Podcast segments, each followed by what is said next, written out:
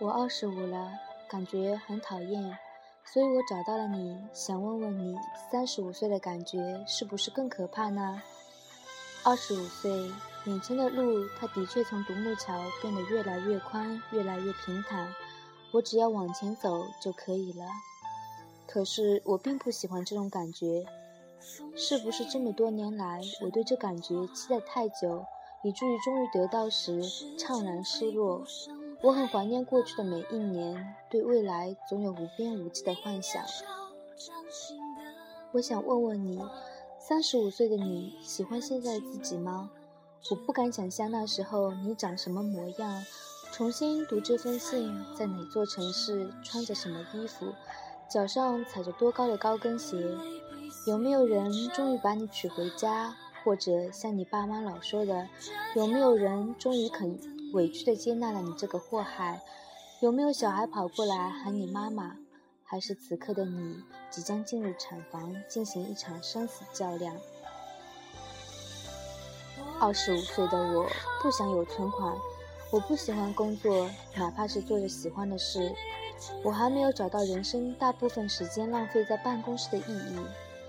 二十五岁的我不想被别人当做大人。我不喜欢“事业有成、家庭美满”这八个字，哪怕它的确是好事，是每个人奋斗的目标，但是我不要它变成我的标签。二十五岁的我被小孩叫姐姐，反而觉得不习惯了。二十五岁的我经济独立，饿不死自己，当年舍不得买的东西，现在不稀罕了。当然，就算稀罕，还依旧是买不起的。二十五岁的我爱穿连衣裙，爱自拍。我很喜欢现在的自己，长发留得刚刚好。虽然不算美女，但我喜欢每一刻的自己的模样。二十五岁的我喜欢没心没肺的过日子，懒得假装。我是怎样的人，在任何人面前就表现得怎样。如果别人不喜欢真实的我，那就不喜欢呗。我也不喜欢那个不喜欢我的人啊。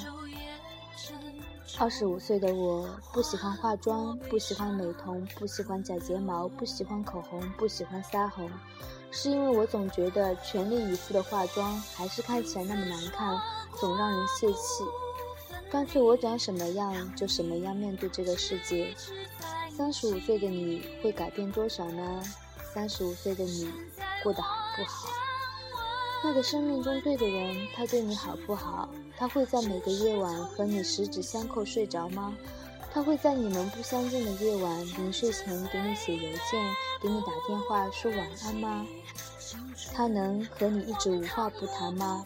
遇到了困难，就算天塌下来，他还是和你有商有量；就算注定要输，你们还是要一起去面对，耐心着去解决吗？你那么缺乏安全感，他是不是那个让你每天安心入睡的人呢？三十五岁的你，别担心，我会好好照顾自己，交给你一个越来越喜欢的自己。